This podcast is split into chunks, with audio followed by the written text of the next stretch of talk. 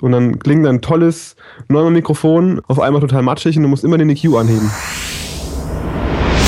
Der Delama Podcast für Musiker und Musikbegeisterte. Deine Anlaufstelle Nummer 1 für Tipps und Tricks rund um Musikproduktion, Recording, das Musikbusiness und einfach alles rund ums Musikmachen. Der Podcast auf www.delamar.tv. Delamar, Musify Your Life. Hallo und herzlich willkommen bei Delamar zum Podcast für Musiker und Musikbegeisterte auf www.delamar.fm. Mein Name ist Carlos Sansigund und ich freue mich, dich auch heute wieder zu einer spannenden Sendung begrüßen zu können. Heute erfährst du, wie deine Musik noch etwas professioneller wirken kann. Wir verraten dir, woran man Amateurproduktion einfach erkennt und wie du in deiner Musik diese Stolperfallen vermeidest. Jetzt wünsche ich dir erstmal viel Spaß und natürlich beste Unterhaltung mit der 190. Episode. Nur bombastisch mit Maria Kimberly Höhn. Einen schönen guten Abend in die Runde. Und heute wieder da, von den Toten auferstanden oder wieder aufgewacht, wie auch immer, Moritz Schleifelder. Guten Abend. Ja, schön. Wie geht's euch heute Abend? Wir sind ja heute etwas dezimiert, wie es scheint. Ja, ja, es kann ja noch wer kommen, aber wenn auch keiner kommt, sind wir trotzdem gut gelaunt. Und lustig sind wir immer. Lust, lustig sind wir immer. Wie geht's euch? Gut, gut, wunderbar. Das Wetter ist genau richtig, um endlich einen Kamin anzumachen. Und das tue ich auch. okay, okay. Einen Kamin habe ich hier nicht. Dafür heute ja, irgendwie Flatter-Echos. Ich habe hab so leichte Burnout-Erscheinungen irgendwie in den letzten Wochen. Ich habe keine Ahnung warum, aber irgendwie ist so ein. Moritz, wie kann das in deinem Alter sein? Komisch, gell? Es ist, es ist so ein. Also irgendwie komme ich nicht voran. Ich habe extrem viel, aber irgendwie. Es will nicht flutschen. Es will nicht flutschen? Okay. Ja. Okay, aber vielleicht solltest du weniger arbeiten. Ja, ja. Aber das ist das Problem, dass ich mit normalerweise bin ich eigentlich relativ, wie nennt man das? Ähm, Resistent ja. gegen Arbeit. das kennst du vielleicht, Carlos. Ah, nein. Ja, ja, nein, du meinst natürlich, du bist nein, nein, belastbar. Äh, ja, ich bin eigentlich sehr belastbar und nutze meine Zeit auch sehr effektiv. Und das mache ich aber irgendwie in der letzten Zeit nicht mehr. Sehr viel, wo ich einfach stundenlang nur komische Sachen mache, die mich nicht weiterbringen, aber dann der Tag vorbei ist so. Das okay. ist irgendwie komisch.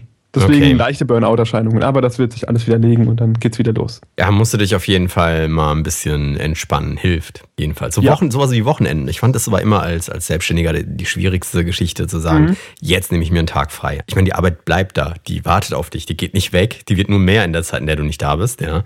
Aber du musst dir mal ab und zu die Zeit gönnen. Das ist wohl wahr. Wohl ja. Wahr. Genau, und wir haben ähm, so dezimiert wie auf Moderatorenseite. Sind dafür ganz, ganz viele ähm, Leute, Delamari im Chat. Schön, dass ihr eingeschaltet habt. Wir haben eine spannende Sendung und äh, wir, wir legen einfach mal los. Ich bin mal gespannt, ob später noch der Herr Müller zu uns stößt. Mit dem hatte ich heute Mittag irgendwie kurz telefoniert, aber heute war irgendwie so ein hektischer Tag hier. Anyway. Der Matze ist auch nicht mehr der ja? Jüngste, der ist wahrscheinlich auch eingenickt, so wie ich. Ja, der ist bestimmt schon 23 geworden, der Matze. Ja, bestimmt. Ja. Aber ich muss sagen, als ich den Podcast gehört habe und euch noch nicht persönlich gekannt hatte, zumindest den Matthias noch nicht, habe ich gedacht, der wäre ein alter, weiser Mann. Von der Stimme. nee. Weil von der Stimme her habe ich gedacht, echt, der ist über 50. Ehrlich und hat einen weißen Bart. Habe ich echt gedacht. Die 10 fall aus, das Haar geht weg, bald sehe ich aus wie Biolek. Oh je. ähm, okay, genau. Wir beginnen mit einem Feedback aus iTunes von Lawrence von Arabien. Er schreibt nämlich im Titel Virtuelle Freunde. Ich kenne 1000 Musiker in meiner Umgebung, aber leider so gut wie niemanden, der sich auch mit Recording und so weiter befasst.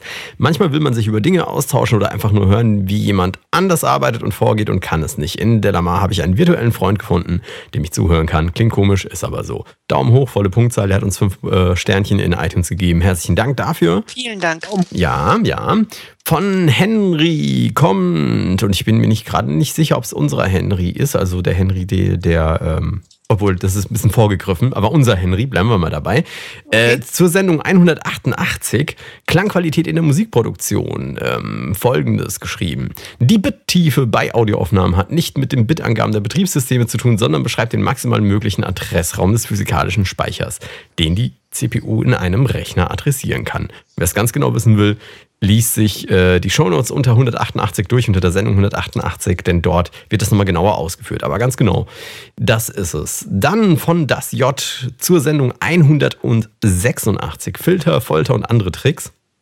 Äh, in diesem Podcast kam ja mal wieder die gern gehörte Aussage, analoge Filter bei Bedarf durch andere Geräteklasse ersetzen klängen einfach besser als emulierte digitale. Konkret wurde, äh, er schreibt von Matthias, glaube ich, gesagt, es war aber übrigens nicht Matthias, es war Paul, man würde bei digitalen Filtern die Stufung hören. Kann das aber nicht auch einfach daran liegen, dass MIDI nur 128 Stufen hat? Die Stufung des Filterverlaufs würde also durch das Drehen am Knöpfchen erzeugt und nicht etwa durch den Filter. Zu äh, lieber das J. Ich sehe das, ähm, oder ich bin ziemlich sicher, dass es genau an, an so etwas liegen mag, denn es gibt keinen Grund, weswegen das nicht nahtlos zu, zu berechnen sei in der digitalen Welt. Also die Stufung, würde ich sagen, definitiv hat irgendwas damit zu tun. Oder? Gegenmeinung? Ja. Ihr wart ja beide nicht ja, da ja, bei doch, der. doch, bin, ich, ich bin trotzdem dafür. Ja, Auch wenn genau. ich nicht da war. Von Rotrose kommt zur Sendung 102. Wie lange ist das her? Es muss über ein Jahr her sein, oder? Schon fast Da zwei. waren wir noch jung. Ja, Ja, ey, ja, da waren wir echt noch jung. Genau, von Rotrose zur Sendung 102 mit dem Titel Live-Gigs und Auftritte unvergesslich machen. Habe gerade noch einmal diese Episode gehört und finde sie sehr gelungen. Ein wichtiges Thema, das sich vielleicht eignet, noch einmal aufgegriffen zu werden.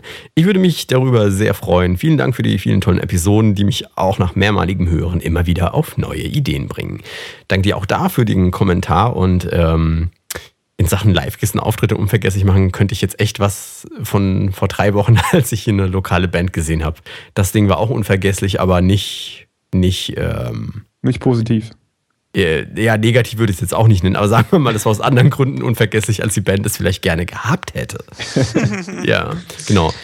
Ich glaube, es sind noch mehr Kommentare gekommen äh, in der Zwischenzeit, aber äh, ich bin, wie gesagt, heute nicht dazu gekommen, das noch nachzufüttern. Deswegen machen wir den, die anderen Kommentare nächste Woche. Ansonsten bis dahin könnt ihr uns ja natürlich zu meinen iTunes irgendwie suchen. Ja, so am liebsten eine 5-Sterne-Bewertung, weil was könnten wir uns anderes geben, nicht wahr? Also hier in, in, in, iTunes ist ja jetzt hier Delamar auf der Startseite voll, voll geil gehypt. Finde ich Ja, sehr Mann! cool. Ja, das ist, heute die ganze Welt, genau. Ist das, ja, ist das ja, nicht ist geil? wirklich geil. Ja, also Ja. Weil, wenn man in iTunes auf Podcasts geht, dann äh, sind wir da gefeatured worden von. Als ähm, dickes, großes Bild. Warte Ja. mal, als dickes großes Bild? War Nochmal anders oder, ja. oder das kleine? Weil ich habe uns, Ja, ich also hab's ja für mal mich auf ist es schon ein dickes, Facebook. großes Bild, wenn du da gefeatured bist. Also, ich meine, da in den neuen Podcast kann ja jeder reinkommen, aber da bei den drei Bildern unten ist das schon geil. Ja, ja, ja. Okay, nee, gut, ich wollte nur sicher sein, dass das wir immer noch vom selben reden, weil es gibt ja noch Ja, das ja. ganz große Bild oben drüber. Ach so, ja, okay. Ja. Nee, auf jeden Fall äh, fand ich total nett von den Leuten von, von iTunes. Ich vermute, dass das äh, ein manuelles Picking ist, was sie da machen. Irgendeiner fand das gut und hat es reingesetzt. Und ich finde das natürlich grandios, weil ähm, uns das auch neue Hörer beschert hat. Ja, die Wer weiß, vielleicht hat der Matthias auch wieder damit irgendwie, hat sich da hochgeschlafen auch. Wenn das so sein sollte, möchte ich das gerne wissen, weil äh, Ah, Matthias ich hat noch möchte mehr das Wochenenden. nicht wissen. Gentleman genießt und schweigt. Ich wollte gerade Matthias noch verdingen, also für weitere Wochenenden. ist einmal nicht da, jetzt wird er, jetzt Ja. wird er wahrscheinlich noch öfter erwähnt, als wenn er da ist. der arme Kerl. Genau. Wei. Ja, dann hast du mir schon mit Neues auf der da mal vorgegriffen, Moritz. Ähm, das war auf jeden Fall einer der, der Highlights, aber es hat noch mehr Highlights gegeben. Und ähm, was ich äh, sehr highlightig fand, waren zum Beispiel, wir haben zwei Spenden reinbekommen. Zum einen von Lawrence Atkinson, der uns 25 Euro gespendet hat. Vielen Dank, Vielen Dank. Schon Lawrence. für den Namen ein Danke. Super. Ja, ähm, ich habe jetzt leider keine URL parat. Ich weiß auch, der Lawrence hat uns auch noch ein paar Fragen gestellt in Form eines MP3s. Und eigentlich hatten wir ja mal ganz am Anfang, als wir, ist schon lange her, ähm, mit dem Pod angefangen haben, gesagt, immer wenn, wenn so Fragen als MP3 eingeschickt werden, dann äh, werden die vorgezogen. Machen wir auch, wir machen das nächste Woche. Ähm, Wir ziehen sie nächste Woche vor. Genau, nee, es sind ja anscheinend auch mehr Fragen. Wir haben es eben ganz kurz äh, vor der Show noch mal reingehört, aber das können wir heute nicht mehr noch mit reinnehmen. Ähm, machen wir nächste Woche, jedenfalls für deine Spende, Lawrence. Ganz herzlichen Dank. Und ähm, von, jetzt muss ich aber noch mal nachgucken, ähm, wie viel das war, das habe ich mir sinnvollerweise nicht hingeschrieben. Ich glaube, es waren 33 Euro. Lass mich schauen, lass mich schauen, lass mich schauen. Tatsache. 33 Euro, die uns von Alexander Spemann gespendet wurden. Auch da herzlichen Dank, lieber Alexander. Vielen, vielen Dank. Ähm, Alexander ist, ähm, oder ich lese einfach vor, was er geschrieben hat. Und, äh, Alexander schreibt, Hallo, ich kann nur sagen, bleibt unabhängig wie bisher. Als hauptberuflicher Opernsänger mit vielen anderen Interessen drumherum bietet mir euer Podcast wöchentlich auf unterhaltsamste Weise das Maximum an Informationen und immer wieder Inspiration. Speziell natürlich in Richtung Paul und Maria, die mir doch immer wieder aus der Seele sprechen. Weiter so, musikalische Grüße von Alexander Spemann zu finden auf, notieren, jetzt besuchen, www, ja, nee, jetzt nicht nach der Show besuchen, muss man dazu sagen, ja. www.spemann.de und zwar Spemann wird S-P-E-M-A-N-N geschrieben.de. Dort einfach besuchen. Euch beiden herzlichen Dank für die äh, sehr generösen Dank, Spenden. Ja, Ja. also ähm, finde ich, finde ich super. Ja. Gewinner, auch. eigentlich, eigentlich sage ich jetzt mal, hätten wir jetzt einen Gewinner oder eine Gewinnerin, wie auch immer, der Circuit Bending Library. Doch ich bin, und ich sage es jetzt bestimmt zum dritten oder vierten Mal, nicht dazu gekommen, das noch äh, ein bisschen heute Zeit da reinzustecken. Deswegen gut für den Rest, denn noch eine weitere Chance darauf, die Circuit Bending Library von Sonic Libraries aus Berlin äh, zu gewinnen. Wie das geht, verrät uns Moritz am Ende der Sendung. Nein, wie das geht, äh, gibt es wieder natürlich am Ende der Sendung. Ähm, sorry, aber wenn wir, wenn wir was verlosen, dann machen wir es auch richtig und äh, fair. Und da hat die Zeit jetzt zu gefehlt. Gut, und zum Abschluss von Neues auf Delamar. Es gibt bei uns übrigens auch von Sonic Libraries erstellt die Delamar Drums. Ja, nach wie vor, die ähm, zum Beispiel von einem der Producer von The Orsons verwendet werden. Das sollte dir was sagen, Moritz? Ja, sehr. Ich bin auch ganz großer Fan. Große Produktion. Das Album habe ich übrigens hier stehen. Echt? Und wie ist es? Ja. Ich habe es nicht gehört, muss ich zugeben. Ja, ist ein Doppelalbum. Wahrscheinlich wird es auf dem Hip-Hop. Also es war eine, eine Hip-Hop-CD und eine Eurodance-CD. Ganz großartig. Okay. Genau. Ansonsten besucht uns auf Google Twitter, Facebook, YouTube, wie auch immer. Wir sind überall. Oder und auch am zu Hause bei Kados. Nee, zu Hause ist ganz schlecht. Das ist nie aufgeräumt, das ist immer dreckig. Aber vielleicht bei dir, Moritz. Äh, ja, aber Neustadt ist wahrscheinlich auch meistens in den, vor allem auf den neuen iPhones, nicht immer mehr in der Karte drin wahrscheinlich. Das ist geil. Also die Karten, also iPhone-Karten. Ich meine, das ist ja echt geil gelöst. Ja? Wenn du bei mir aus der Straße fährst, darfst du nur rechts abbiegen. Ja, Ja, ich und ich habe ich hab mir den Spaß gemacht, fahre mich so, hab mich mit ein paar Freunden getroffen, um Bier zu trinken und gesagt, fahr mich mal dahin. Und das erste, was dieses blöde iPhone sagt, ist Speak links ab. Das ist so geil. Der erste, die erste Anweisung gleich mal falsch abbiegen. Sehr das ist nicht so, äh, nicht so pralle. Okay, gut. Kommen wir zum Thema der heutigen Show. Und die Show trägt den Titel, woran man Amateurmixe von professionellen Produktionen unterscheiden kann.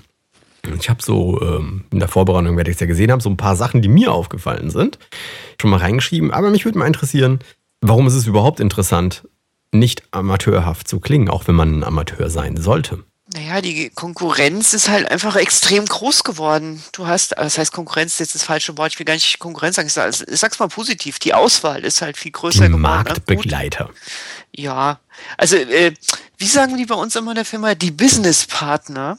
Oh. Äh, okay, whatever. Was sagen wir das einfach? Es gibt so viele Leute, die super geile Musik machen und äh, die Möglichkeiten für, sagen wir mal, überschaubare Beträge gute Ergebnisse abzuliefern, gerade durch das Weiterentwicklung am PC-Bereich und sowas oder Mac, sind halt einfach so, denke ich, dass, dass es einfach, um aus der Masse herauszustechen, ähm, und vor allem auch bei einem nicht bedarften Hörer einen Eindruck zu hinterlassen, ist es einfach gut, ein transparentes Soundbild zu haben. Also was weiß ich als Beispiel, ähm, ich, ich kenne das, ich, ich gehe jetzt mal wieder mal ganz weit zurück, weil ich bin ja relativ alt.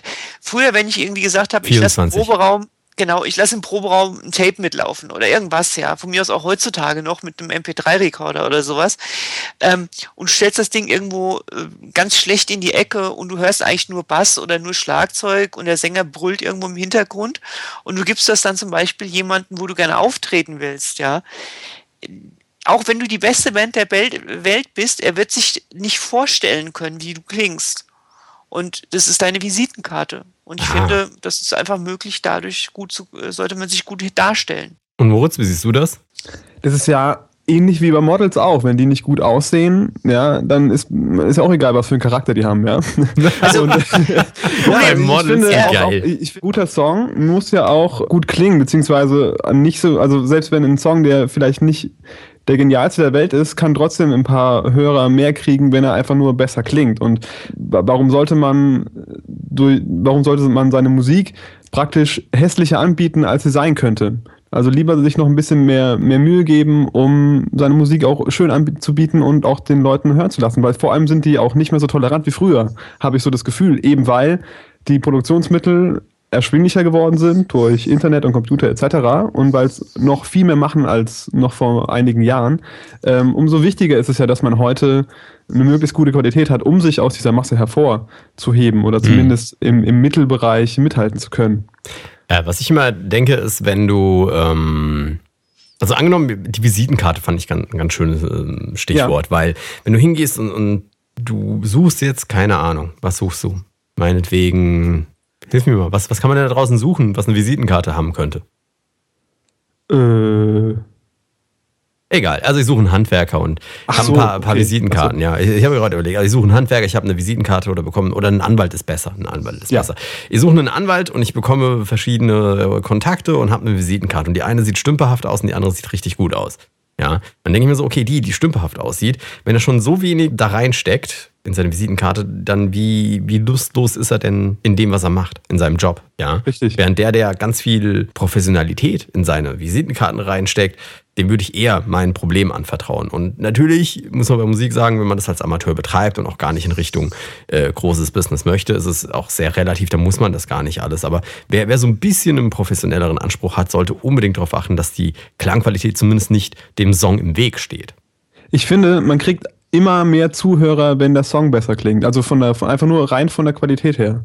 Mhm. Ähm, weil es einfach auch mehr Spaß macht, äh, den anzuhören. Das macht ja eigentlich wenig Spaß, wenn du da irgendwie so ein runtergerechnetes, zer zerhäckseltes YouTube-File hörst, wo du dann irgendwie dich nur anstrengen musst, um die Stimme äh, hören zu können, weil sie viel zu leise ist, aber dafür kommt die Hi-Hat und ab alle, jede Minute kommt einmal das Crashback so rein, dass, dass du gleich taub wirst. Da macht es natürlich keinen Spaß, einen Song zu hören, auch selbst wenn, wenn der Song eigentlich ein Hit sein könnte. Ja? Dementsprechend spricht nichts dagegen, den Song einfach gut zu mischen. Mhm. Alterum Saxum fragt hier im Chat, ob professionell immer besser sei. Wir sollten mal an den Loudness War denken. Ähm, deswegen klingen sie ja nicht schlecht. Ja, eben. Lautness war heute nichts mit Professionalität zu tun, eigentlich. Also, wenn es zu laut ist, ist es einfach zu laut, ja. Und äh, Ja. ja. Aber sie klingen deswegen immer noch nicht äh, wie Amateurproduktion. Sie klingen halt wie Unabhängig zerstörte davon- Prof Profi-Produktion. Ja, Unabhängig davon, wie gesagt, man kann es durch sogar, sogar durchaus als Unprofessionalität bezeichnen. Ja, also es ist ja nur ein Trend, irgendwie was zu tun und das, äh, der, der nicht mal unbedingt sehr sinnvoll ist. Also ist es professionell, Mhm. Loudness War zu betreiben? Nein, eigentlich nicht. Es ist ein Trend, ja, aber nicht jeder Trend muss gut sein. naja, wenn du in der Werbung bist, ist es dann doch wieder sinnvoll, weil du ja durch, durch einen lauteren Mix natürlich, äh, also theoretisch ein bisschen mehr Aufmerksamkeit bekommst. Und da ist es natürlich auch wieder eine Art Professionalität. Dann, wenn du sagst, ey, mein, mein Spezialgebiet ist es, eure Mixe extrem laut zu fahren, aber natürlich so, dass sie halt immer noch gut klingen. Und dann ist es schon was Professionelles, wenn du das gut kannst. Definitiv, ja. Ja. Ja. Lovis Loville schreibt hier irgendwie im Radio kämen derzeit einige Nummern, die nicht wirklich professionell klängen. Ich muss zu meiner Schande gestehen, ich habe nicht Radio gehört in den letzten Wochen. Ich weiß nicht, was im Radio läuft und ob es da Das wirklich ist- sowas ich- gibt. Im Umkehrschluss heißt ja auch nicht, dass jeder, jeder Hit automatisch unbedingt professionell klingen muss. Oder es geht ja hier um ein gewisses Level. Also es heißt ja nicht, dass jedes, jedes, äh, das professionell automatisch komplett durchproduziert ist. Also ich denke jetzt gerade, weil ich ihn sehr viel gehört habe, Crow beispielsweise, der ist mit äh, seiner kostenlosen EP extrem berühmt geworden, die extrem schlecht abgemischt war. Also sie war jetzt aber trotzdem noch so, dass man sie sich anhören konnte. Und wie schlecht es eigentlich war oder wie, wie demohaft es war, ist mir selbst erst aufgefallen, nachdem das Album rauskam, wo so teilweise Songs aus dieser EP drauf hatten, die sie aber dann richtig aufgenommen hatten. Ja, also wirklich mit erfahrenen Engineers und so weiter. Und dann hat das rund geklungen. Mhm. Und da ist mir jetzt immer, aber da ist mir aufgefallen, dass es eigentlich gar nicht so richtig gut gemischt war und eigentlich so, so ja, Home, Home Recording mäßig war. Aber dennoch war es so, so vom Level her, es war nicht gigantisch, aber es war so, dass man es anhören konnte. Und es stand dem Song jetzt so nicht im Hm. Weg. Der Spemann, ich vermute, das ist der Alexander Spemann, der auch die Spende geschickt hatte, schreibt ähm, zu der Sache mit der Visitenkarte, nur wenn die Visitenkarte besser aussehe als das, was dahinter stecke, ginge der Schuss, Schuss nach hinten los. Äh, das stimmt zwar, weil du kannst dann die Erwartungen, die du selbst geschürt hast, nicht äh, erfüllen. Aber was ich ganz ins- interessant anfinde, du hast zumindest den Gig schon mal bekommen. Ja, also Eben, zumindest hast hast, du schon mal die. Chance, dich zu beweisen. Und ähm, der andere hatte nicht mal die Chance, sich zu beweisen. Insofern äh, ähm, sei mal dahingestellt. Wir wollen uns auch gar nicht zu sehr um die Klangqualität jetzt kümmern. Darüber haben wir vor kurzem Nur ein eine Sendung Beispiel, gemacht. ja. Ja, Ja, nee. ja. Ich, ich denke nur, worüber wir hier sprechen möchten in dieser Show, ist eigentlich das krasse Gegenteil von, muss es, wie professionell muss es klingen, darf es so ein bisschen wie Home Recording Mhm. klingen, wenn es der Sache gut tut, ja, wenn ich das Image habe von einem, der wenig Geld für sein äh, Album ausgeben konnte, keine Ahnung, ähm, dann, dann muss, darf es natürlich nicht klingen wie, wie die letzte Scheibe von, weiß nicht, Justin Bieber. Und ähm, Insofern, ähm, das ist eine ganz andere Geschichte. Was, was, worum es mir jetzt bei dieser Sendung eher geht, ist, man sind so, so diese krassen Dinge, wo du einfach, du, du schaltest das Ding an und denkst mir so, oh meine Güte, da hat jemand so ein bisschen, in Anführungsstrichen, verhunzt. Wir, was, was sind denn so die typischen, wenn ihr, wenn ihr äh, Musik von Amateuren, oder ich sag jetzt mal Amateuren, ja, und, und äh, also wirklich Ja, ja. Äh, ohne, ohne eine Wertung. Ein Amateur äh, ist, ist ein Liebhaber von Musik, ist mindestens so gut wie ein Profi, nur äh, wir müssen sie irgendwie mal unterscheiden. Also Amateure. Woran, woran merkt man sowas? Also, was sind so die typischen Dinge eines verhunzten Amateurmixes? Ich merke es oft an schon ganz am Anfang falsch ausgesuchte Sounds. Oft in den, also gerade im Hip-Hop-Bereich, oft in den Drums, wo sie dann meinten, ja, ich kann halt nicht so gut mischen und so.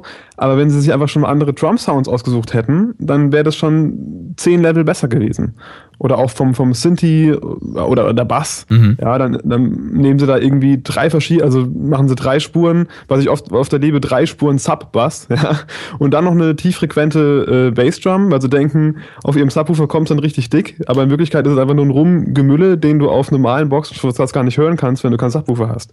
Und ähm, das sind so Sachen, wo ich sage, da fängt es schon an, wo ich okay, merke, das ist wirklich ein Amateur. Weißt du was, weißt du, woran das jetzt aber ein bisschen schwierig wird, den unseren Zuhörern zu vermitteln? Weil ich weiß, dass das, das groß. Ich erinnere mich also, als ich angefangen habe und dann ähm, haben wir elektronische Musik gemacht. Und dann ging es auch darum, wie bauen wir unser Drumkit zusammen, ja? Das Schwierigste war, das Drumkit zusammenzubauen, weil wir erst drei, vier Wochen, nachdem wir den Song fertig hatten, gemerkt haben, es funktioniert überhaupt nicht miteinander. Also hast, ja. du, hast du irgendeinen Tipp, wie unser Zuhörer handeln kann oder anders handeln kann, damit das nicht ihm oder ihr passiert? Natürlich genau hinhören und nicht nicht faul werden. Also das ist das, was ich auch selbst am Anfang gemacht habe. Ich habe mir mein, mein Drumkit dann am Anfang, wo die Motivation da war, schön zusammengebaut und habe am Ende vom Beat dann gemerkt, also eigentlich habe ich es gemerkt, oh, es passt nicht mehr so richtig. Ich müsste mir eigentlich die Mühe machen, nochmal durch meine Bassdrum Library reinzugehen, vielleicht nochmal neue zu gucken und so weiter und so fort. Und habe es dann aber nicht mehr gemacht, weil ich dachte, oh, das ist ja jetzt schon drin. Man sollte sich also wirklich diesen Ruck geben und am Ende gucken, bevor man merkt, oh, ich kriege mal irgendwie mit dem Mischen nicht weiter oder das wird ganz schön viel Arbeit sein, das irgendwie zu mischen. Einfach mal gucken, ey, ich probiere es einfach mal den Sound auszuwechseln. Ich mache mir mal die Mühe und gehe wieder in den Ordner rein. Mhm. Mhm. Äh, das ist das, was ich bei mir selbst festgestellt habe, weil ich mir dann selbst zu faul war, weil ich mir die Arbeit ja theoretisch ja schon gemacht hatte. So. Das okay, das so heißt, dass man im Prinzip nochmal die Sachen überdenken sollte. Genau, und wenn man, wenn man, äh, wenn man am Mischen ist und hört oder merkt, ah, irgendwie, also wenn man halt am Vergleichen ist und merkt, okay, es klingt halt nicht so dick, wie ich es eigentlich wollte, und ich komme mit dem Mischen nicht weiter, einfach mal gucken, ist der Sound überhaupt? Kann ich da vielleicht noch was probieren? Mhm. Maria, hast du noch irgendwas, wo du sagst, daran höre ich es? Ja, es ist, ähm, geht schon natürlich auch so ein bisschen in die Richtung von dem, was Moritz gerade gesagt hat, aber überhaupt, also das Thema Transparenz finde ich immer unglaublich auffallend. Das heißt, wenn, wenn du so eine Aufnahme hast und dir kommt so eine, ich nenne es mal Wall of Sound entgegen, also wirklich so ein, von mir aus auch lautes, aber total zusammengematschtes Soundbild. Also das heißt, du hast jedes Instrument spielt quasi in jeder Frequenz. Jedes, also der Gesang hat Tiefen, die Gitarre spielt da, wo der Bass auch spielt und so weiter und so weiter. Also so von mir aus am besten auch schön alles auf Mitte geregelt also auch nicht mhm. mit einem Panorama oder so aufgeteilt. Du, du kriegst einfach nur so ein, so, ja, fast Ohrenschmerzen auf Dauer, wenn du halt diesem, dem, dem Signal zuhörst. Und ich finde, darauf wird auch im Vorhinein meistens zu wenig geachtet, so wirklich zu sagen, okay, welche Frequenzen sind für mein Instrument entscheidend oder überhaupt mal mit dem EQ umzuspielen, ändert sich denn überhaupt noch groß was, wenn ich da den Frequenzbereich wegziehe oder sowas. Also das, also dieses Thema Transparenz in, in Frequenz und, und äh, ähm, Panoramabereich. Also im, im Prinzip eine schlechte Mischung oder eine, eine zu volle Mischung. Ja. ja. Was, was wäre deine Handlungsalternative äh, für unseren Zuhörer? Also, also was kann gesagt, er tun? Ja, also was ich sagen würde, ist halt wirklich einfach auf jedem Track. Nee, ehrlich, schon wieder ich? Na, Vermutlich hörst du den Delamar Podcast genauso gern, wie wir ihn für dich machen. Damit wir das in Zukunft auch weiterhin kostenlos für dich anbieten können, benötigen wir so ein kleines bisschen deine Hilfe. Empfiehl Delamar, unseren Podcast, das ganze Projekt deinen Freunden und Bekannten auf deiner Webseite, Facebook oder in deinem Lieblingsforum weiter. Und damit gebe ich wieder zurück an unseren grandiosen Standard-Jingle. IQ rein und dann wirklich einfach, also es gibt ja diese Standardwerte, die wurden ja auch schon hier in, in einigen Podcasts von uns genannt, genannt, so was weiß ich, die unteren Frequenzbereiche brauchst du beim Gesangs nicht und so weiter. Da, ähm, und diese wirklich mal auch wirklich versuchen wegzuziehen und äh, natürlich gerne mit einem Ohr, ja, um zu hören, geht jetzt zu viel von der Stimme verloren oder nicht. Und wirklich erstmal sauber trennen mhm. Mhm. und nicht immer alles gleich äh, auf dieselben Frequenzbereiche hauen. Mhm. Es ist auch wieder so ein bisschen schwer äh, für unsere Zuhörer, da Total, irgendwie ja. was dran zu arbeiten. Deswegen äh, werfe ich jetzt mal etwas ein, das mir auffällt, was, glaube ich, das häufigste Problem oder das, was ich am häufigsten höre. Ähm, das, hat, das hat Moritz ja schon angedeutet. Zu viel Bass. Und, und, und ich bin da schuldig, weil ich weiß nicht, ob ihr auch schon sowas verbrochen habt, Total, aber wenn ich total. mir meine, meine Musik von vor zig Jahren, also wo ich angefangen habe mit den Sachen, da war immer zu viel Bass drin, weil hey, im Auto muss es ja schön bummen, ja. Da muss er ja schön Wumms machen und äh, also dreht man da nochmal den Bass ein bisschen lauter und mehr Bass, es kann nie falsch sein. Und doch, das ist, äh, ist ein großes Problem, deswegen den Bass unbedingt checken. Ähm, ich, ich bin inzwischen auch der Meinung, dass man den relativ konservativ umsetzen sollte, den Bass. Dass man hingehen sollte und sagt, okay, wenn jemand im Auto viel Wumms haben will, dann hat er sich eh 10 Subwoofer eingebaut und den Bassknopf auf plus 22 gestellt. Ja. Da kommt schon genug Wumms. Weil das Gemeine ist an zu viel Bass, ist, dass kleinere Boxen, die das gar nicht übertragen können, einfach wegen ihrer Größe, die man auch oft in billigeren Autos findet, also in, wo so keine dicke Anlage drin ist oder generell auch auf kleinen Kopfhörern, ähm, dass die trotzdem irgendwie arbeiten, weil die ja dieses Signal irgendwie kriegen, aber das nicht umsetzen können und dadurch auch arbeiten und sozusagen den Rest des Mixes verhindern und auch noch damit schlechter machen, weil einfach zu viel Signal reinkommt. Deswegen konservativ mit dem Bass umgehen, wie Carlos eben schon sagte, lieber ein bisschen weniger Bass und die Leute, die auf viel Bass stehen, drehen halt ihren Subwoofer sowieso immer zu viele auf. Mhm. Klar, macht ja auch Spaß, oder? total, total. ja, aber ich, find, äh, wenn man da zum Beispiel hingeht und, und äh, die Frage ist natürlich, was, wann ist zu viel Bass drin? Ähm, ich glaube, das ist da, da kommen wir wieder auf dieses Thema Referenz hören. Ne? Also einfach einen Track aus demselben Genre suchen, der äh, nach eigener Meinung super abgemischt ist oder nach der Meinung von allen gut abgemischt ist und da einfach hin und her schalten. Beide in die DAW ziehen, ja, die fertigen Mischungen und dann Spur an, Spur aus, vor und zurück und gucken, ob die ähnlich ausgewogen sind und einfach versuchen, sich daran anzunähern. Ja, und auf verschiedenen Anlagen, also im Auto, auf seinen iPod-Kopfhörern, äh, zu Hause auf der Anlage, weil überall ist es irgendwie anders und wenn man, wenn vielleicht bei einem selbst es funktioniert und man das vielleicht bei deinem Kumpel ins Radio reinmacht, der sagt, oh, das, ich kann ja gar nichts mehr hören, da, es wummt nur noch rum. Das hatte ich auch mal das Problem ganz am Anfang, äh, weil ich habe mir absichtlich Studioboxen geholt, die relativ natürlich klingen und nicht so viel Wumms haben und mich nicht anlügen, aber genau das hat mich am Anfang total irritiert und habe halt sehr viel Bass reingemischt, so wie es für mich dick klang, hat auch hier Mhm. gut geklungen, alle haben gesagt, ey, super toll und dann aber bei dem ins Autoradio rein und du hast nichts mehr verstanden, weil einfach alles vom, vom unteren Bereich vollgemüllt war. Und da hat, dann kamen die oberen Frequenzen gar keine Chance mehr irgendwie da was rauszuholen. Und im Gegensatz zu irgendeinem Radiomix oder so, das hat funktioniert auf den, auf den Boxen.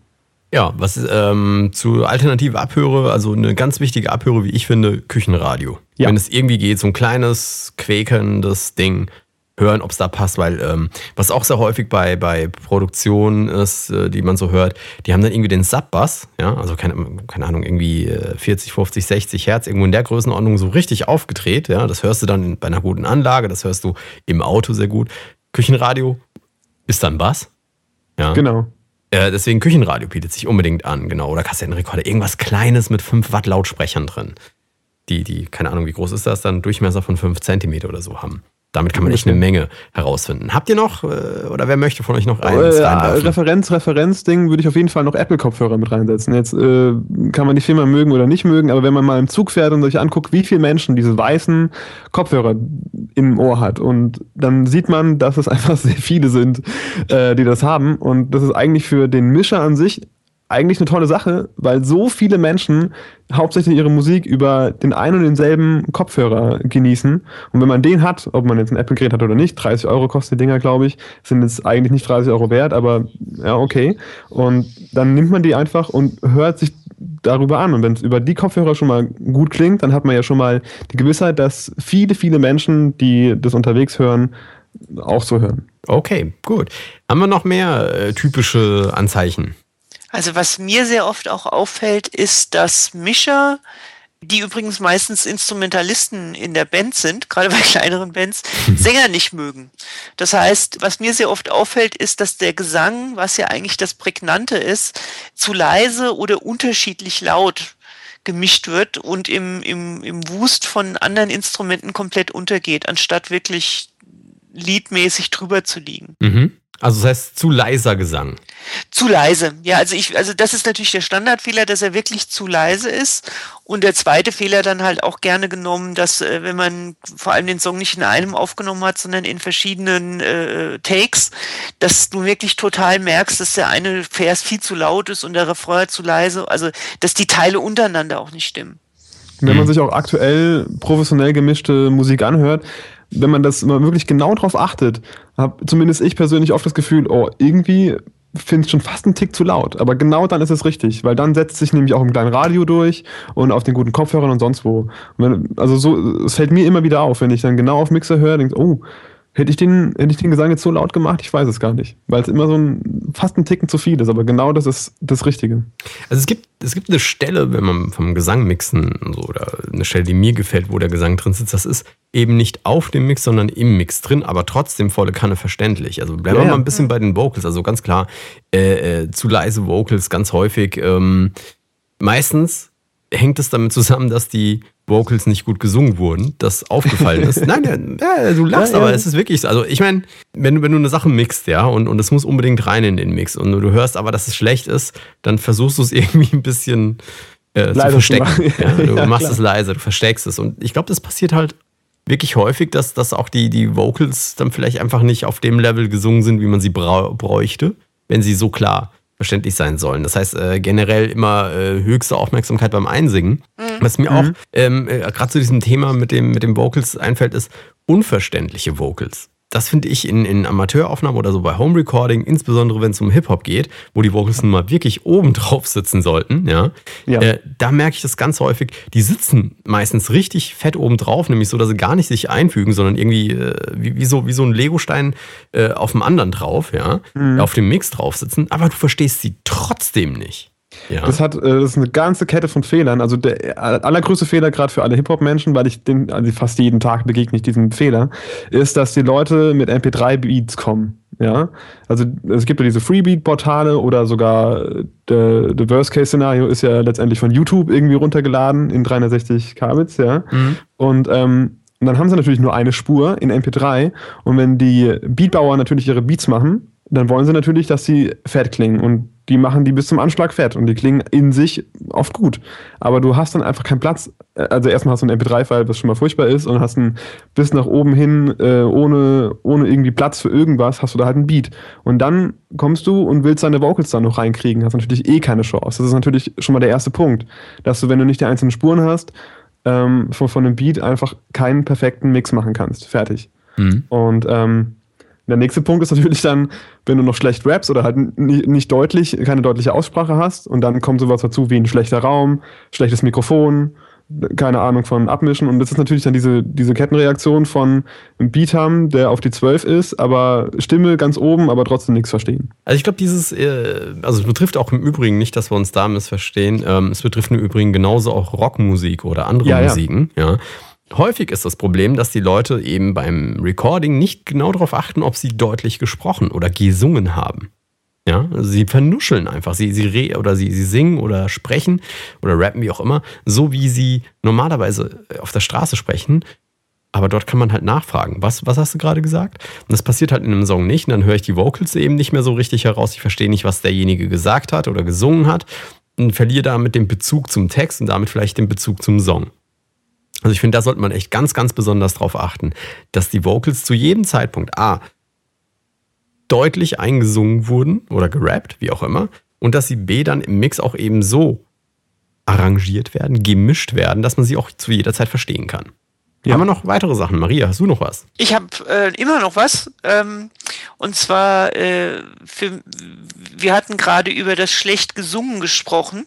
Was mindestens äh, genauso schlimm ist, ist ähm, nicht im richtigen Timing zu singen. Also oh oder auch mhm. Instrumente zu haben. Das heißt, dass du zum Beispiel ähm, natürlich ganz schlimm Schlagzeug und Bass, darüber brauchen wir gar nicht zu reden, dass wenn die natürlich nicht im, im, im Timing sind, ist es ganz schlimm. Aber auch gerade bei Rap oder sowas, ähm, was ja ein extrem rhythmisch äh, orientierter Gesang oder Sprache ist, wie auch immer du es nennen willst, und die also quasi darauf abziehen, dass sich ja Menschen drauf bewegen und tanzen.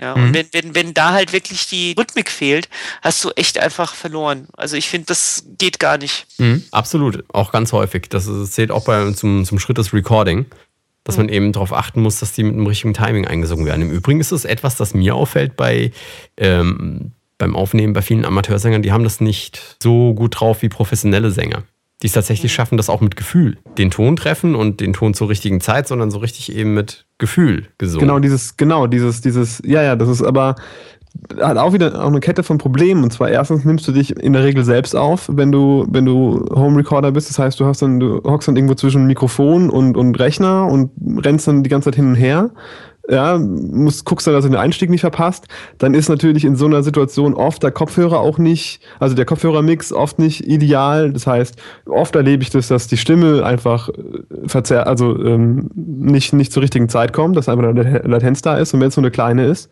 ähm, und sie sich wundern, warum sie nicht tight einsingen, einfach deswegen schon, ja. Mhm. Und natürlich, ja klar, sie müssen sich selbst aufnehmen, sind die ganze Zeit auch noch mit dem Kopf dabei, dass es auch technisch irgendwie funktioniert und können sich nie ganz in Ruhe nur auf den Song konzentrieren. Und wenn du natürlich ein, ein Künstler bist, der das natürlich professionell macht und jeden Tag und seit Jahren, dann hast du natürlich ein, wie ein Schauspieler, kannst du da ganz anders reingehen mit einem ganz anderen Selbstbewusstsein und kannst da dich auf andere Sachen drauflegen. Auch das ist wieder nur Übung. Mhm. Noch, äh, bleiben wir noch ein letztes Mal bei Vocalaufnahmen. Ungleichmäßige Vocals. Auch ganz häufig zu hören. Ähm, also zum Beispiel, wenn man ähm, ja, die Leute zu nah, das kann auch, also entweder beim Recording, dass der Toningenieur das irgendwie falsch den Leuten sagt oder falsch einschätzt, oder dass der Sänger das halt nicht äh, oder nicht in der Lage ist, das zu machen. Wenn du Leute zu nah, wie ich jetzt zum Beispiel am, am keine Ahnung, 10 Zentimeter entfernt vom Mikrofon. Und wenn ich jetzt ein bisschen seitlich verschwinde, dann klingt, hört man das natürlich auch sofort in der Aufnahme. Und wenn so ein Rapper hier vorne steht und der fängt an zu rappen und bewegt den ganzen Körper und den ganzen Kopf, weil er so nah dran ist, hörst du das einfach. Ja, aber zumindest bei, bei einer Nierencharakteristik, was du ja normalerweise für Vocals verwendest. Also das ist ein, das heißt, du bekommst ungleichmäßige Vocals durch Bewegung vor dem Mikrofon. Und das andere Ding ist, ähm, und, das finde ich, das ist so der eine Punkt, wo man echt eine Menge aus so einer Castingshow lernen kann, wenn es um Singen geht. Die zeigen da den Kandidaten, wie man das Mikrofon zum Mund hält, je nachdem, was man gerade singt. Ja, das heißt, genau. wenn ich gerade ins Mikrofon schreie, halte ich das Mikrofon ein Stückchen weiter weg. Ja. Ein Profisprecher, ein Profisänger, der wird, wenn er laute Töne singt, automatisch mit dem Kopf ein Stück zurückgehen. Zurück oder so zur Seite drehen. Gibt beides. Ja, was auch immer. Auf jeden Fall wird er das Mikrofon bearbeiten. Ja, das ist richtig. Also zurückgehen, ich sage immer bewusst, ist, finde ich, immer so der, der, die zweite Möglichkeit, weil ähm, je nach Schuhwerk und Untergrund hast du da nämlich ein schlechtes Geräusch drauf. Besser ist zur Seite drehen. Wie auch immer. Auf jeden mhm. Fall ähm, halt nicht direkt volle Kanne ins Mikrofon schreien, weil dadurch könnte alles übersteuert werden. Aber vor allen Dingen klingt es irgendwie äh, strange. Also das nochmal zu den Vocals. Habt ihr noch was? Ich gebe dir ein Stichwort. Quantisiertes Schlagzeug. Vor allem falsch quantisiertes Schlagzeug und dann nie wieder auseinanderbekommen. Äh, große, große Panik. Also es kommt natürlich auf die Musik drauf an. Als Rockband würde ich wahrscheinlich nicht auf die, auf die Eins quantisieren, wenn ich dann irgendwie was in MIDI da einspiele, versuche mit, mit irgendwelchen großen Drum-Sachen. Bei Hip-Hop oder Elektro ist es ja mhm. sogar wichtig. Ja. Also, also ganz häufig äh, hörst du Musik, die eigentlich ein bisschen Groove gebrauchen könnte mhm. aber zu Tode quantisiert wird. Nämlich also quantisiert bedeutet, dass sie komplett auf so ein elektronisches Raster gesetzt wird. Ja, die 1 ist perfekt maschinell, die 2, die 3, die 4. Und dann geht der Groove verloren. Also auch bei, bei Hip-Hop-Beats, bin auch selbst da schuldig, habe ich früher auch mal gemacht, äh, die Dinger zu Tode quantisieren. Also ja. das, ist, das ist schwierig. Selbst bei elektronischer Musik sind die Dinge nicht perfekt quantisiert. Ne? Nee. Also, ähm, oder nicht zwingend. Und ähm, auf jeden Fall, insbesondere wenn ihr, wenn ihr handgemachte Musik emuliert und dann muss man halt, äh, wer, wer nicht das große Geld hat, um ein Tonstudio fürs Schlagzeug zu bezahlen, ähm, der kann dann, der kann äh, durchaus hingehen und Sachen als MIDI nachstellen, aber bitte nicht zu Tode quantisieren. Also wenn etwas keinen Groove hat, vielleicht sollte man das, äh, ich habe jetzt halt quantisierte Drums jetzt reingeworfen, aber man ist generell, es verliert dadurch einen Groove. Und wenn, wenn der Musik die Musikalität irgendwie abhanden kommt, dann wird es grenzwertig. Und oft, auch, Achtung, jetzt schließe ich den Kreis, äh, geht es Hand in Hand mit einem falsch ausgesuchten Sound. Und dadurch klingt es doppelt schlecht. Einmal, weil der Groove fehlt und einmal, weil der Sound falsch ausgewählt, beziehungsweise weil man keine Library besitzt, die äh, einer professionellen Qualität entspricht. Also ich meine, vor, vor ein paar Jahren war das natürlich noch ein bisschen schwieriger, äh, weil es da weniger gab für bedeutend mehr Geld. Heute klingen die alle ziemlich gut. Mhm. Ähm, aber trotzdem ist es da sehr wichtig. Ich habe zwei Stichworte, wie man dagegen angehen kann. Das eine ist Groove-Quantisierung. Ja, in, also so, so Mhm. heißt es zumindest in der DAW, die ich benutze. In allen anderen gibt es das auch. Irgendwie quantisieren nach Grooves oder wie auch immer, ja, also Groove-Quantisierung. Und das zweite Ding ist, es ist ein ganz einfacher Trick. Manchmal ähm, äh, hilft es unheimlich gut, wenn man die Kick und die Snare tatsächlich perfekt quantisiert und dann die Hi-Hats oben drüber manuell einspielt. Ja, und dadurch bekommt das Ganze schon einen Groove. Und was man immer machen kann und was unheimlich äh, darüber hinwegtäuscht, ob etwas zu stark quantisiert ist, ist, wenn man hingeht und zum Beispiel so einen Tambourin nimmt, ja, oder einen Shaker, also irgendein Percussion-Instrument, und die live vom Mikrofon einspielt. Ja. Ja. dann acht Ja. Takte oder sowas einspielt und das drüber legt, ähm, da kommt unheimlich viel Leben rein. Und Unglaublich, wie viel das ausmacht. So eine ganz leise äh, äh, Shakerspur. Ist wirklich so. Richtig. Und, und ähm, so, ein, so ein Tambourin kostet 20 Euro oder so. Ja, ja. Ein Ja. Shaker kostet 1 Euro. Echt? So ein Eggshaker, aber den kannst So du dir auch aus einer. Kinderüberraschung und ein bisschen Sand machen. Siehst du? Aber ein, ein Überraschungsei kostet auch einen Euro. Verdammt. Und dann hast du noch keinen Sand. Ja. Ja, wobei ich, ich glaube, die, ich glaub, die Dinge heißen nicht Shaker, oder? Diese Egg. Doch, äh, Ex. Ex. Eggshaker, also ja. Ich habe ich hab, ich hab bestimmt 10 Stück hier. Ich habe auch welche für 6, 7 Euro. Die haben dann so, so halbe Löcher und anderen Sand drin und wurden wahrscheinlich gestreichelt, bevor sie verkauft wurden oder so. Keine Ahnung. Auf jeden Fall klingen Genau. sie anders. Äh, Das sind vielleicht von Matthias geweihte ja, ja, genau. genau. Ah, für den Groove. Okay. Äh, Es ist, in, in Logic gibt es sowas, wo du so auch so zufällige, zufällige Qu- Quantisierung auswählen kannst und dann verschiebt er das immer so ganz wenig nach vorne und nach hinten per Zufall. Das Okay. hat auch, bringt auch so einen, einen Groove per Zufall. Und wenn der nicht gut klingt, machst du einfach nochmal Zufall und mal gucken, ob es dann funktioniert. Ja, gut. Ich, ich gucke jetzt gerade mal so ein bisschen über den Chat drüber, ob wir von, vom Chat noch Sachen haben, weil äh, heute sind wir ja ein bisschen dezimiert auf Moderatorenseite. Das Ja. heißt, es ist ein bisschen schwierig. Äh, hast du reingeguckt, Maria? Weißt du aus dem Kopf Nee, heraus? leider nicht. Weil dann leider muss nicht, ich, leider äh, nicht. Ich habe gucken, gerade ja. wieder meine Live Themen mit. Hier, der Spielmann empfiehlt, live einzuspielen und quasi nicht quantisieren. Äh, Wenn ginge man es kann. Wenn Ja. wenn man- es kann, Wenn Vorsicht. kann.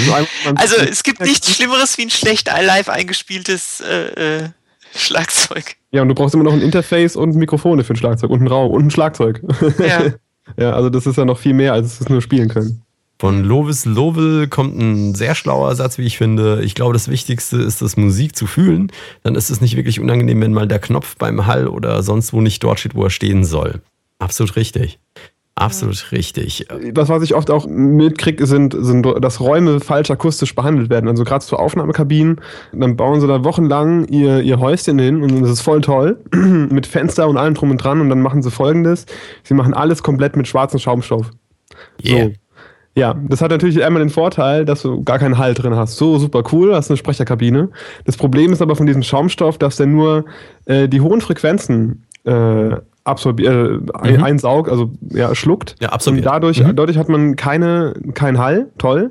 Aber die ganzen tieffrequenten Sachen, die in, der Stimme oder in irgendeinem Instrument drin sind, sind ja immer noch in dem Raum und bleiben da. Und dadurch hast du folgendes, dass du einfach ein dumpfes Signal kriegst. Und dann klingt ein tolles Neumann-Mikrofon, was äh, total angehobene Höhen hat und voll die geile präsente Stimme reinkommt, auf einmal total matschig und du musst immer den EQ anheben. Das ist, äh, das ist immer komisch. Oh ja, Da und du willst bei einem angehobenen Mikrofon nicht noch die Höhen reindrehen müssen. Eben, und das, aber genau das tust du ja damit, indem du äh, alles, die, die Höhen praktisch wegnimmst. Ja. großen Teil. Und was, was ist die richtige Lösung? Weniger Schaumstoff? weniger Schaumstoff. Königsweg wäre ein Mischmasch aus Absorbern und Diffusoren, also äh, Teile, die den Hall äh, streuen in, in verschiedene Frequenzanteile. Das sind diese komischen Kästen, die so aussehen, als könnte man Überraschungseifiguren reinstellen. Und ähm, aus diesen Diffusoren? schaumstoffartigen Teilen, ob man da jetzt und da auch etwas dickere am besten nehmen. Damit die auch mehr schlucken. Also je dicker die sind, umso mehr können die, umso tiefere Frequenzen können die schlucken. Für die Tiefen gibt es so richtig große, die man so hinstellen kann. Ich habe zwei Stück davon in meiner Gesangskabine, die sind dann auch gleichzeitig der Tisch. Und ähm, Der gute Agecrest, der Henry, sagt, äh, man braucht eine Bassfalle. das und ist das die, ist, diese, ich, diese Tische sind ja. diese Bassfalle. Genau, das ist der Punkt. Du, du musst nämlich versuchen, wenn äh, gleichmäßig über das Frequenzspektrum die, die, den Raumanteil, das heißt also die, die Nachhallzeit zu begrenzen. Und meistens, also das ist ja bei den Schaumstoffen, wie du sagtest, eben die hohen Frequenzen, aber irgendwo bei 500 Hertz hört es halt auf, viel zu Ja. schlucken und da bleibt dann also eine Menge Bass, eine Menge Mitte übrig und wenig Höhen. Ähm, und da hilft es auf jeden Fall untenrum halt noch eine Bassfalle irgendwie hinzustellen, wie auch immer die dann geartet ist. Ne? Wobei ich glaube, auch bei, bei, beim Recording sollte man nicht zu trocken sein. Also ich meine, mal abgesehen davon, wenn es Vocal Recordings sind, dann ist es besser zu trocken, als einen schlechten Raum zu haben, aber generell nicht zu trocken aufnehmen, oder? Finde ich auch total. Du nimmst Ja. viel Leben aus, aus dem Ton, also wenn du, ja, also aus der Stimme nimmst du ganz viel Leben, wenn du einen komplett toten Raum hast. Das mag vielleicht funktionieren, wenn du einen Sprecher hast, äh, der einen Radiospot einspricht, aber selbst da sind die Räume nicht ganz tot. Und das ist immer so das Geheimnis von der Sache. Und vor allem, wenn du dann, wenn es dann in, in Gesang rumgeht, bis hin dann irgendwie zum Shaker, also kann man echt mal probieren, nehmt mal einen Shaker auf, äh, in, in, in dem kompletten äh, Schaumstoffraum und dann geht einfach mal raus in, in den Raum, wo gar nichts gemacht ist und nehmt da mal einen Shaker auf. Es wird draußen wahrscheinlich besser klingen als in dieser Kabine. Genau. Absolut. Vor allen Dingen, weil ähm, wenn man eine Weile aufgenommen hat, stellt man irgendwann fest, dass äh, der Raumanteil ganz wichtig für gute Aufnahmen ist. Gut, ähm, eins hatte ich noch, wenn ich es gleich finde. Ich hatte ja irgendwo, ja genau, zu viel Hall. Darüber haben wir irgendwie noch gar nicht gesprochen. Auch ganz häufig nennt man entweder Schlager, Volksmusik oder halt eine Amateurproduktion, je nachdem. Aber eigentlich, das ist einer der Effekte, die echt unheimlich schwer zu dosieren sind. Und das finde ich, hört man einigen Produktionen auch an. Da wird Total. dann einfach richtig ein Hall reingedreht und richtig zu. Auch das äh, rührt oft auch daher, dass die, also ich fange mal wieder von der Stimme an, weil das wahrscheinlich die meisten betrifft. Ähm, wenn die Stimme schon nicht so richtig geil ist, dann will man auch mit viel Hall auch das wieder ein bisschen kaschieren. Ja, das ist auch wieder so ein Mitgrund. Ja, und wenn du so ein richtig, also ich kenne das auch von mir selbst, und wenn du so eine richtig geile Stimme aufgenommen hast, dann macht man sehr wenig dran. Also da macht man auch wenig Hall und wenig Effekte, weil man diese tolle Stimme feiert und die gar nicht zerstören möchte. Also so geht es zumindest mir. Mhm. Ja. Mhm. Mhm. Wobei du natürlich jetzt auch viel Hip-Hop machst und da generell mit wenig Ja, Hall ja, gearbeitet wird. Ja, Naja, es, äh, es setzt sich eigentlich auch in den anderen Musikrichtungen durch, obwohl es natürlich tatsächlich richtig ist, dass es Leute gibt, die das immer noch gerne äh, übertreiben. Aber eigentlich ist es grundsätzlich so, dass man halt mit Hall sehr dosiert mittlerweile umgehen sollte. Ja, im Schlager ist das natürlich Stilmittel der viele Hall. Ja, also das, Mhm. das gehört halt einfach dazu. Da kann man noch nichts mehr dran drehen. Äh, Im Hip-Hop ist es natürlich genau das Gegenteil. Da werde ich geschlagen, wenn ich irgendwo Hall dran mache. Und in der Popmusik ist es dann wahrscheinlich so ein, so ein perfekter Mischmasch und bei Rock genauso. Da kommt es immer Also in auf die- Rock ist durchaus Hall drin. Ja, ja, Also, definitiv. Ja, da ist, ja, ja. ich meine, das ist so ein Zwischending. Da ist nicht alles verhallt wie, wie im Schlager, aber auch nicht tot wie im Hip-Hop. Ähm, Ja, also man muss, äh, ich rede jetzt halt wirklich von Hallräumen, von langen Hallgeschichten. Raum ist ja auch eine Art von Hall. Ähm, der Spielmann fragt, ob Hall nicht abhängig davon wäre, in welchem Raum der Song passt. Ja, also äh, In- Inhalt des Songs natürlich, genau. Weil beim Schlager ist ein langer, intensiver Halleffekt natürlich gewünscht oder gehört dazu. Wie auch immer, in der Volksmusik Ja. glaube ich auch. In der Volksmusik Ja. kenne ich nicht so gut aus, aber und, und ansonsten äh, ganz genau, also man kann auch das wunderbar den Inhalt des Songs anpassen. Die Sache ist, Hall stellt man am besten ein, indem man ihn einstellt und dann zurückdreht, wieder wegnimmt. nee, man, man stellt ihn an, wie man ihn, Ja. wie man ihn richt, für richtig findet und dann nimmt man mal gehörig eine Portion raus und dann ist es meistens gut. Ne? Aber das, das ist, glaube ich, auch eine Sache, wo man äh, ganz viel hört, auch, auch äh, Pre-Delays, die falsch eingestellt werden, ja. Also ähm, Ja. Leute, äh, ich weiß, einer, an einen kann ich mich erinnern, hat mir einen Mix zugeschickt, hat gemeint, hey, er kriegt irgendwie die Stimme nicht in den Vordergrund, er kriegt die Stimme nicht in den Vordergrund. Was war's? Er hatte einen riesen Halt draufgesetzt, ohne Pre-Delay drauf. mhm. Das heißt, die, die Stimme wurde durch den Halt einfach in den Hintergrund gerückt. Dann kannst du sie halt so laut machen, wie du willst. Sie klingt halt trotzdem, als wäre sie weit weg. Ja. Genau. Ja. Ähm, aber da gibt es, ich glaube, drei Podcast-Folgen, die Ja. eben Ja, so entstanden uns sind zum Thema, zum Thema Hall. Ja. Ähm, genau, äh, gutes Stichwort von Mutter, der nämlich schreibt, ähm, beziehungsweise an Moritz die Frage stellt, ob man nicht Delay für Rap-Vocals nehmen kann. Delay ist immer ein super Hallersatz, wie ich finde. Finde ich auch vor allem gerade im Rap, wo du äh, Hall offiziell nicht so richtig nutzen darfst, wo es nicht so gern gehört wird, äh, um, um auch die Hook ein bisschen abzusetzen von, von der Strophe, setze ich ganz gern Delays da drauf. Oder auch auf Adlibs. Also das sind die, äh, wenn von Strophen einzelne Wörter gedoppelt werden, um die etwas besser rauszuheben, je nachdem, wo es passt. Und es gibt ja Raps, die, wenn die so Doppeltime durchpfeffern, dann nicht. Dann hast du ja schon so viele Wörter drin, dass du da für sowas keinen Platz hast. Wenn die aber etwas langsamer rappen, wo auch am Ende der Zeile noch ein bisschen Platz ist, was auch immer mehr modern wird momentan, ähm, mache ich das ganz gern mit dem Delay, um auch so ein bisschen diese Lücken leicht zu füllen, ohne dass es nervt. Auch direkt angebunden an die Hall-Geschichte. Günstige Hall-Effekte sind meistens nicht so schön, klingen meistens nicht so schön. Ich finde, im Hall hört man sehr schnell Ja. an, ob es ein guter Hall ist. Das muss Ja. nicht mit dem Preis zu tun haben, aber man hört ihm an, ob es ein guter Hall ist. Ja. Was benutzt ihr so an Hall? Ich bin da sehr altbank. Ich benutze immer noch Lexikon. Ich benutze tatsächlich, ich war geizig, habe mir kein externes gekauft und benutze immer das interne Logic. Aber das ist ein sehr guter Entfaltungshall von Logic, der ist sehr großartig, der klingt wirklich toll. Den musst du mal AB testen, weil ich habe in Cubase einen, auch so, so einen Faltungshall, da wurde ich nämlich Ja. irgendwann mal gefragt, ob der gut oder nicht gut wäre. Und im AB-Test äh, klingt der dünn. Deswegen musst du Interessant. mal testen. Ich weiß nicht, ob, der in Logic gut oder nicht gut ist. Aber ich sag mal, der, Ja. der in Cubase ist, ist super dafür, dass ich kein extra Geld dafür bezahlt habe. Ja, Eben. dafür ist es riesengeil. Das ja. Aber ähm, im Vergleich mit einem dezidierten oder Entschuldigung, dedizierten Plugin, das ich dafür gekauft habe, ja, äh, ist immer ein Unterschied. Ich habe von, von Irfan, äh, ne, Ir- Irfan, sag ich, von Irkam, das Flux. Also Mhm. Ah, Flux, äh, Irkam, Verb heißt es. Bin ich der Meinung, das ist grandios. Da gibt es einen Knopfschalter, wo du halt ähm, die Dichte noch einstellen kannst. Mhm. Und das ist manchmal genau das, was du brauchst. Du hast sowieso schon einen schönen Hall und dann drückst du noch den Knopf, der auch die CPU-Belastung verdoppelt, aber unheimlich schön dicht klingt. Ansonsten, was ich vielleicht echt nur den Leuten mal empfehlen kann, ist, wenn sie mal in irgendeinem Laden drin sind und da steht so ein Bricasti-Hall. Ja, also Bricasti ist ein, ist ein äh, Ingenieur, der früher für Lexikon gearbeitet hat. Ja, und hat sich Ah. selbstständig gemacht und der macht Bricasti-Hall. Da gibt es ein Hallgerät, das nennt sich M7. Da einfach mal reinhören. Also ähm, dann weiß man, was auch ein guter Hall ist. Oder meinetwegen die Lexikon, die 480L Hallgeräte oder sowas. Auch ganz Was liegt sowas preislich wahrscheinlich? 3000 Äh, Euro. Okay, alles klar. Ja, und dann hast du genau einen Hall, weißt du? Ja, aber das Ding ist wirklich gut. Also ähm, ich bin auch nicht sicher, ob äh, es heute, ich meine, es sind ein paar Tage, her, dass ich es gehört habe, ob es heute jetzt äh, zum Beispiel, wenn du es mit einem Flux hörst oder mit ein paar anderen Hallgeräten, die es da draußen gibt, ob das äh, vielleicht sich inzwischen egalisiert hat, ja, ob es eine Hardware ist. Aber es hat eine Zeit lang oder bis vor kurzem eine Zeit gegeben, bis vor drei, vier Jahren, da waren Hardware-Hallgeräte noch besser. Ich bin fast sicher, dass es heute nicht mehr so ist, aber naja. Ich glaube es ja auch nicht, aber das ist immer so ein, das, ja, wie alle möglichen AB-Tests ist immer so 50-50 letztendlich. Aber es ist ein riesiger Preisunterschied. Genau. Aber es macht einen Unterschied, ob ich den, den, keine Ahnung, den Federhall von meinem Ja. Gitarrenverstärker benutze, um da die Vocals durchzujagen. Das hat zwar einen schönen musikalischen Effekt, wenn du so möchtest, aber es klingt halt billig. Und wenn du es machst und dich jemand drauf anspricht, sagst du einfach, es war gewollt. Ja, nee, das immer, Genau. immer, wenn jemand fragt. Es ist Eben, das ist künstlerische immer Freiheit.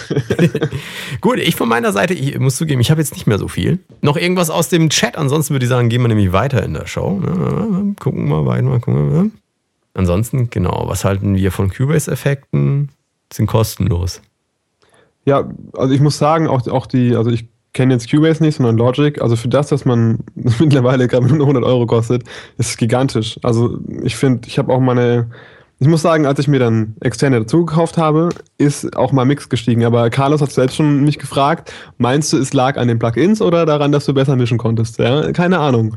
ja, aber auf jeden Fall bin ich dadurch gewachsen und ähm, aber man kommt sehr, sehr, sehr weit mit den internen Sachen, zumindest in Logic. Kann ich wirklich Genau. bestätigen. Für das Geld. Total. Weißt du. Ist ja geschenkt. Genau. Ja. Okay, gut, dann würde ich sagen, da äh, ich jetzt im Chat nur so mit einem Auge drauf geguckt habe und nichts mehr entdeckt habe, würde ich sagen, gehen wir weiter in der Show zu den Delamar Hörerfragen. Und äh, wie anfangs schon erwähnt, die von Lawrence äh, nehmen wir nächste Show rein. Und deswegen haben wir heute eine Hörerfrage von Krüx. Und ähm, er schreibt, ich bin Techniker und Sänger einer noch relativ neuen Metalband. Ich suche nun ein Programm, mit dem ich unsere Musik sinnvoll aufnehmen, zusammenstellen und eventuell auch Sequenzen für den Tech-Teil erstellen könnte. Für das letztere benutze ich momentan Renoise, ähm, ist glaube ich ein Tracker oder sowas. Ähm, könnt ihr uns irgendwelche Software empfehlen? Ich dachte an Propellerhead Reason 5 und Record 1.5. Habt ihr da irgendwelche Erfahrungen gemacht? Äh, Maria, du, du machst doch auch irgendwie Musik in die Richtung. Ja, schon. Allerdings habe ich mit den beiden Tools jetzt äh, noch keine großen Erfahrungen gemacht, außer von Bekannten, die sie nutzen und sie sehr gut finden. Ähm, für den von ihm genannten Fall. Also gut, also erste Frage ist natürlich auch immer, äh, welches Budget steht dir zur Verfügung? Und auch welches Renoise- Betriebssystem. Ja, Also Renoise, das ist natürlich ja. richtig.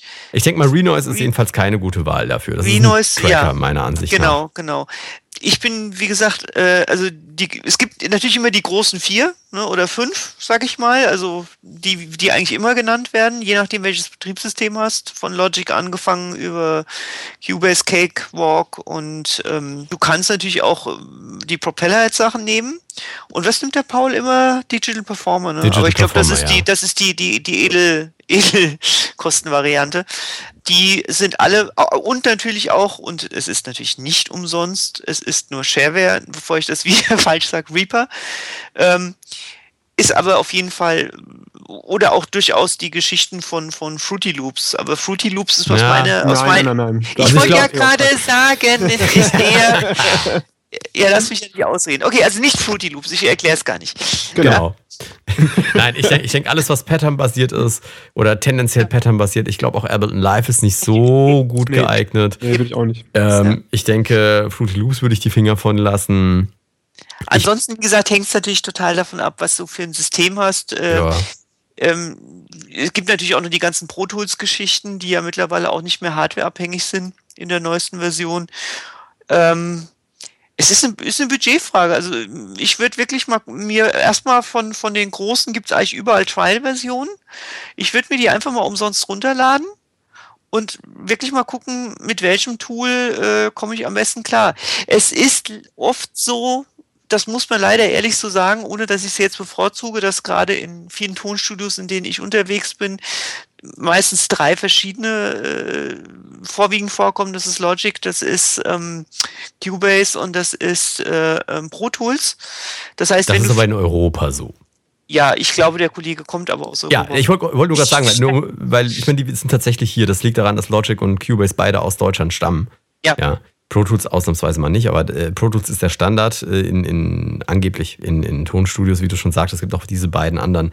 Ja. Ich glaube, jedes andere, jede andere DAW-Software wird genauso funktionieren. Mein Tipp wäre es, wenn er, wenn er nicht optisch zu hohe Ansprüche stellt an das, was er da benutzt, Reaper. 50 Euro, bist du dabei. Und äh, es ist der Anfang. alles Definitiv. drin. Ist alles Ja. drin, was du brauchst. Es ist halt nicht so schön. Naja, Ah. gut, das, das ist Sona für viele auch nicht. Ja, aber Tools ist eigentlich auch nicht schön. verglichen, verglichen mit Reaper, wobei ich sagen muss, die neue Reaper-Version, was habe ich denn hier? Vier, glaube ich, ist es, was da, da, äh, was da ist. Die neue Reaper-Version erzeugt zumindest keinen Augenkrebs mehr. Ja. Insofern muss man schon äh, passen. Ansonsten, ähm, genau, einfach, einfach gucken. Auch, auch die genannten Record und, und alle funktionieren. Es gibt keine, keine die Lösung für die Musik. Es sei denn, du machst patternbasierte Musik, da gibt es Das, halt eben das, ist der spezielle. einzige, das ist der einzige Tipp, den man ihm wirklich mitgeben kann, ohne jetzt zu wissen, was er für ein System und Budget hat, ist halt keine patternbasierte äh, Software zu benutzen. Und wir haben auch noch einen Podcast zum Thema DAW-Software aussuchen, die richtige DAW-Software. Der ist schon ein paar Tage alt, mal gucken, ich weiß gar nicht, wo der ist, aber ähm, unter alle Episoden findet er sich. Ich würde sagen, damit beschließen wir die heutige Show und ich hoffe, äh, dass jeder unserer Zuhörer irgendwie mindestens einen Tipp mit nach Hause hat nehmen können. Irgendwas, was er jetzt anders machen kann oder neu machen kann oder was er ausprobieren möchte. Da waren so viele Sachen dabei, die ich äh, sehr spannend finde. Ich würde einmal rumfragen nach der Erkenntnis der Woche. Hattet ihr denn eine Erkenntnis der Woche? Oh ja. In meiner Erkenntnis der Woche stammt von Batman, also einem ganz al einer der, alt der alten Serie. Da meinte er zu Robin, geh nie ohne Zweitschlüssel aus dem Haus. Yeah. Ohne Ja. Zweitschlüssel. Also. Ja, hat Batman zu Robin gesagt. Irgendwie, wann war das in den 70ern, wenn die Serie rauskam? Also wenn Okay. Batman das sagt, muss es ja passen. Ich habe leider auch nur wieder eine sehr sinnlose und zwar Monster Zero. Gut, schmeckt, Okay, weil ich das heute zum ersten Mal getrunken habe. okay. Ja, meine Erkenntnis der Woche, ich habe wieder wiederholt letzte Woche oder in den vergangenen Tagen einfach festgestellt, dass man unbedingt sich hinter die Ohren oder ich mir unbedingt hinter die Ohren schreiben muss, dass man Menschen immer nur nach den Handlungen, nicht nach ihren Worten einschätzen sollte. Das ist, äh, ja, sollte man mal drüber nachdenken. Amen. Ja, nee, ehrlich. Ja. Manchmal braucht man ein bisschen länger, aber es ist tatsächlich so. Genau, und damit würde ich sagen, beschließen wir den heutigen Pod. Mit dabei waren Maria Kimberly Hühn, Ich wünsche eine gesegnete Nachtruhe. Moritz Schleifelder. Gutes Nächtle vom letzten. Kommende Woche geht es weiter mit der nächsten Folge. Wieder mit Live-Aufzeichnung und einem Chat mit ganz vielen Delamari und vielleicht ja auch mit dir. Am besten gleich notieren. Montag 21 Uhr. Bis dahin wünsche ich dir eine tolle Zeit und ich freue mich natürlich auf deinen Kommentar direkt bei Delamar oder deine Rezension in iTunes. Das war es für heute von mir. Mein Name ist Carlos Sansegundo und wir sehen uns gleich wieder auf Delamar. Der Delamar Podcast für Musiker und Musikbegeisterte. Auf www.delamar.tv. Delamar, Musify Your Life.